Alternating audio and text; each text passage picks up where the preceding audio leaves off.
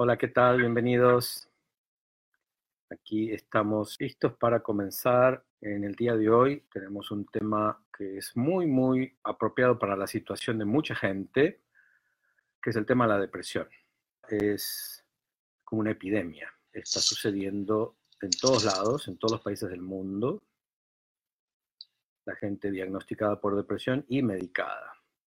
Y fíjense que siempre tienen acceso a la cuenta de información. Si tienen alguna pregunta personal que no quieren publicar, la pueden mandar de manera privada. Bien, entonces vamos a comenzar, vamos a entrar al tema. Y la pregunta que les hicimos es, ¿es verdad que tienes depresión o será otra cosa? Parece ser que cualquier síntoma emocional en donde nos sentimos caídos, cansados, estancados, aburridos, tristes, desmotivados. La única manera de tratarlo es con medicación, tomando píldoras. La conclusión de que la depresión es causada por desequilibrios químicos está siendo cada vez más desacreditada por las últimas investigaciones en salud mental. Se ha descubierto también que son muy pocos los que sufren de depresión por causa genética.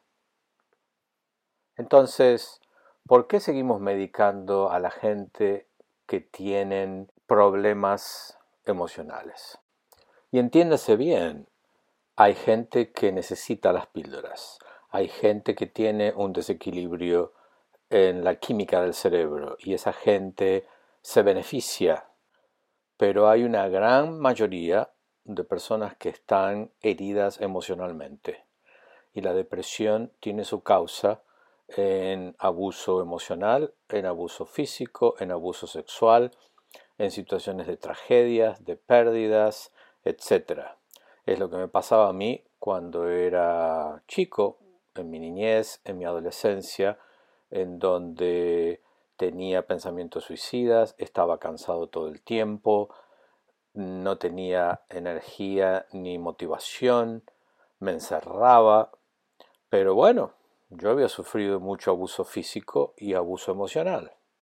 Y mi seguridad y mi autoconfianza, la imagen de mí mismo estaba por el piso. Con el tiempo, lo que yo aprendí en mi propio proceso de sanación fue que eso que creía que era depresión en realidad lo que era era miedo, era vergüenza, era culpa.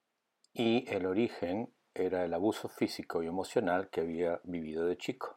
Y esto es lo que hacemos cuando somos niños. Tomamos responsabilidad por lo que nos pasa. Nuestro sistema nervioso es muy, muy, muy sensible y creemos que lo malo que me está pasando es mi culpa. Entonces entro en todo un proceso de vergüenza, de culpa, de esconder, de que no se sepa lo que me pasa, lo que siento, lo que pienso. Y en mi caso parecía depresión, pero en realidad lo que era era que estaba herido. ¿Y cuántas veces sucede? Parece ser que las corporaciones farmacológicas han encontrado una beta de negocio muy buena en los estados emocionales de la gente cualquier estado emocional, vamos a encontrar una pastilla para eso. No importa de dónde venga, no importa que se pueda sanar de una manera genuina, de otra manera. El tema es que hay un síntoma y hay una pastilla. Y mientras este sistema siga intacto, vamos a estar enredados, confundidos, maltratados y vamos a tener una vida muy pobre calidad. ¿Cuántas veces la depresión que creemos que tenemos es simplemente vergüenza, es querer tapar algo que me siento que hice mal o que no quiero que vean de mí? ¿Cuántas veces es culpa? ¿Cuántas veces la depresión que tengo es no estar conectado con mi propósito, no vivir el propósito de vida que vine a vivir? Si soy un pez, tengo un, muchísimo talento para nadar, pero si soy un pez que vive en las montañas y no tiene agua alrededor, voy a estar sufriendo, la voy a pasar mal y van a creer que estoy deprimido. El no vivir el propósito de vida que vine a vivir, el rol que tengo en la vida, la profesión que tengo, estudiar lo que realmente me gusta y me motiva. El no hacer eso nos genera mucha confusión. Es como, como una niebla, ¿sí? En donde, sí, voy todos los días a mi trabajo, hago lo que tengo que hacer, pero no lo disfruto. Y sí, mi trabajo quizás gano bien o gano lo suficiente, mantengo mi familia, pero no lo disfruto. Quizás gano mucho, no lo disfruto. ¿eh? No, tengo, no tengo paz interna, estoy estresado, estoy malhumorado, me siento frustrado. Esto nos lleva a temas que hemos tratado en otros momentos, que es la falta de autoconocimiento, la falta de conciencia de sí, el no estar presente a mi vida. El no conocerme genera muchos problemas, muchachos. El no conocerme genera que tomo decisiones desde un lugar de confusión, de duda. Entonces, digo que sí, después digo que no. O digo que sí a algo que en realidad ya sé que no quiero, pero lo digo por, porque no quiero ser excluido, quiero ser querido, no quiero que se enojen. Las excusas para no ser auténticos son infinitas. El tema es que cada vez que no somos auténticos, nos estamos traicionando a nosotros mismos. Y la autotraición se paga con estos síntomas que le llaman depresión. Se paga con cansancio, se paga con confusión, se paga con, con dolor, con irritabilidad, con maltrato de sí, con maltrato de los demás. Entonces, nos dan pastillas, nos dan pastillas para adormecer esas emociones tan desagradables que tenemos. Pero en realidad lo que sucede es que estamos heridos. Si yo no hubiera sanado el origen de mi depresión, hoy todavía estaría tomando pastillas. Entonces, ¿qué nos cuenta la gente? ¿O qué se te ocurre a ti, Najiba? ¿Cuánto desgaste se genera cuando no somos lo que realmente somos? ¿Cuánto desgaste se genera en el cuerpo y en el alma, ¿no? ¿Cómo puedo sentirme yo enérgica, motivada, si realmente no estoy siendo lo que realmente soy. Si tengo que constantemente aparentar, por supuesto que nos vamos a sentir incómodos y vamos a sentir todo esto que tú mencionaste desde el inicio. Y, surge la pregunta de siempre, ¿no, Luis? ¿Cómo hacemos para, en principio, identificar qué es lo que está pasando? Y segundo, ¿qué hacer con todo esto? Porque si bien el tema de la medicación es un gran tema, es lo único que en algún momento genera un poco de alivio, y ah. ahí hablamos de las heridas, cómo las evitamos y las escondemos, ¿no? Porque no es como sentirse mal, absolutamente cierto. Sin embargo, ¿qué podemos hacer para eso? Y yo he escuchado a mucha gente diciendo, yo quiero dejar las pastillas, pero ¿qué hago? Si dejo las pastillas, vuelvo al estado de antes, no quiero, ¿sí? Y eso en el caso de que las pastillas funcionen, porque a veces no funcionan. Pero digamos que funcionan. Y la persona se da cuenta, yo no quiero vivir de esta manera. ¿Qué hago? Y ahí es donde viene el trabajo que nosotros hacemos. Descárguense el, seminario sobre las cuatro heridas, que está el enlace, se lo vamos a dar por email, o sea, que mándenos un email. Descarguen mi libro, en mi libro está muy bien explicado el proceso de cómo se crea el cuerpo del dolor, que es este campo energético de emociones negativas que vamos acumulando y que siempre se originan en heridas. Situaciones que vivimos en la infancia o en la adolescencia que nos quedan marcadas como un tatuaje. Las heridas emocionales condicionan nuestra vida de por vida. Si no las sanamos, vamos a tener la vida de una persona herida que no es la vida del que vino, ese que vino antes de las heridas. Entonces, quien tú eres, eres esa personita antes de las heridas, que si hubiera crecido sin heridas, sería una vida muy diferente. Tendría claridad, sabría quién es, se sentiría empoderada en su cuerpo, tendría una vida vivida de propósito, se sentiría saludable, Las heridas emocionales, como no se ven, no son heridas físicas, las heridas emocionales hay una manera muy especial de sanarlas. Y como no se ven, generalmente pasan desapercibidas. Nadie habla de eso. Entonces, estamos nadando en, en un estado de ignorancia total acerca de nuestro cuerpo, de nuestras emociones, de por qué sentimos lo que sentimos y por qué no vivimos lo que realmente queremos vivir. Un estado de ignorancia muy grande en donde al no conocernos nosotros mismos, no sabemos el origen de por qué nos pasa lo que nos pasa, ¿cómo nos vamos a sentir? Muy probablemente deprimidos y ansiosos. Y ese, esa es la epidemia que vivimos, de ansiedad y de depresión. Pero lo que es es heridas, heridas emocionales. No se crean que son ustedes los únicos heridos. Sus padres también estaban heridos, sus abuelos también estaban heridos y así por generaciones.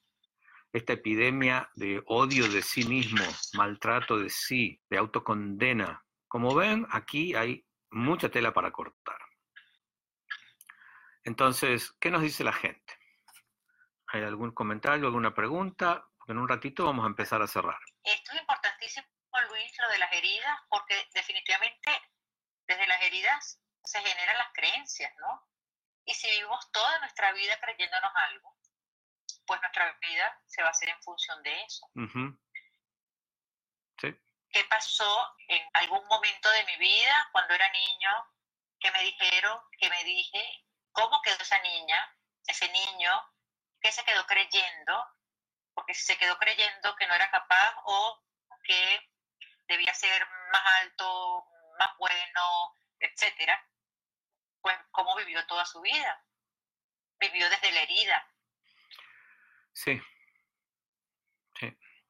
Bájense el seminario de las heridas emocionales, porque ahí les va a abrir muchísimo el entendimiento, le va a dar mucha claridad, van a entender qué es lo que les está pasando y bueno, nosotros tenemos muchos recursos, desde cursos, clases por internet, eh, de manera presencial tenemos un retiro todos los años en donde te vienes, te internas con nosotros por una semana, vamos a un lugar hermosísimo, hacemos un retiro intensivo en donde te dedicas una semana a conocerte y a sanarte.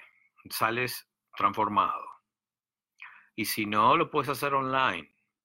Y también tenemos un entrenamiento para facilitadores, profesional, para aquellos que quieren hacer esto como profesión. Es un entrenamiento, es una carrera, o sea que no es un taller, no es un cursito, es algo serio en donde los formamos a que trabajen tanto de manera presencial como de manera online, por internet. Y pueden dar sesiones privadas y pueden trabajar con grupos. O sea que hay opciones para todos, para el que quiere empezar, para el que quiere probar, para el que quiere profundizar, para el que quiere hacerlo rápido, para el que quiere hacerlo despacio, pero se puede hacer, muchachos. No se tienen que quedar donde están. No es verdad que ustedes son así. Si están heridos, muy probablemente van a estar deprimidos. Bien. En un momentito vamos a cortar con este encuentro. Y si tienen preguntas o comentarios, los pueden hacer luego también. Najiba, ¿qué ibas a decir? Sí, que Laura nos comenta aquí, cuando niña me medicaban por registrar en mi cerebro algo diferente a los demás. Yo sentí que no me ayudó o cambió. Y un día otro doctor, luego de años de tomar las pastillas, me las quitó y ya. ¿Cuántas veces un médico diagnostica mal y por años tomamos pastillas que alguien viene, otro médico, y dice, no, ese fue un error. ¿Quién ganó ahí? Los que fabrican pastillas, muchachos. Nadie más ganó, porque tú perdiste años de tu vida, perdiste tiempo, en donde podrías haberte sanado, podrías haber empezado una vida mucho más real y auténtica, haber tomado decisiones desde otro lugar, haber creado una vida diferente. Una persona herida generalmente no se puede mover cuando estamos heridos emocionalmente, generalmente nos sentimos estancados. Y viene alguien y te dice, bueno, pero ya es hora de moverse. No, no puedo moverme, estoy herido. Entonces, esos años que perdimos por una mala diagnosis Son años preciosos, en donde pudimos haber construido la vida que queríamos o empezar a construirla. Y nos acostumbramos a ese lugar, Luis, que ese es otro punto importantísimo que ya lo trataremos en los próximos encuentros. Nos acostumbramos a vivir en ese lugar y allí nos quedamos, entonces dejamos de ser realmente o hacer lo que queremos. Aquí Gaby nos dice, qué bárbaro, escuchando este tema justo cuando más lo necesito, Gracias. Espérate un segundito que por aquí nos comenta. o, sea, echarme un clavado dentro de mí, cerrar mis ojos y escuchar a mi inconsciente a ver qué información me da. Autoempatía, conexión contigo mismo, estar presente, Meterte en tu cuerpo, despertar la inteligencia corporal y emocional. No tenemos que racionalizar todo, es otro mundo, el mundo corporal y el mundo emocional. Hay que meterse adentro. Generalmente no sabemos cómo hacerlo porque hemos vivido tanto, tanto en la cabeza que meternos al cuerpo es como viajar a Júpiter. Por eso es que necesitamos la guía de personas que lo saben hacer. Si lo quieren hacer con nosotros, con nosotros. Si lo quieren hacer con otros, con otros. Asegúrense de que saben lo que están haciendo y háganlo. No se queden donde están. Bueno, aquí, aquí les estamos dejando material gratuito muy valioso, pueden comenzar por allí, así van redescubriéndose, encontrando una cantidad de información que ha estado allí dentro de ustedes y el paso que sigue ya lo elegirán. Empiecen, pasito a pasito, siempre en primer paso. Y no tienen que hacerlo perfecto. Practiquen la acción imperfecta. Van corrigiendo el curso a medida que van avanzando. Entonces, no tienen que saberlo. Esto es un mundo nuevo en el que nos metemos. Pero lo pueden hacer, es posible. Bien, Ajiba, muchísimas gracias a los que han puesto sus preguntas y consultas. Y vamos a seguir en una semana más. La idea aquí es apoyarnos entre todos a tener una mejor vida, a crecer, a expandirnos, a vivir nuestro propósito, a contribuir al mundo y a sentirnos felices y contentos simplemente siendo auténticos, siendo quienes somos. Así que es posible y nos vemos en una semana. Gracias, Najiba. El próximo jueves a la misma hora, sí. Chao, chao. Gracias a ti, Luis. Gracias a todos. Chao. Gracias.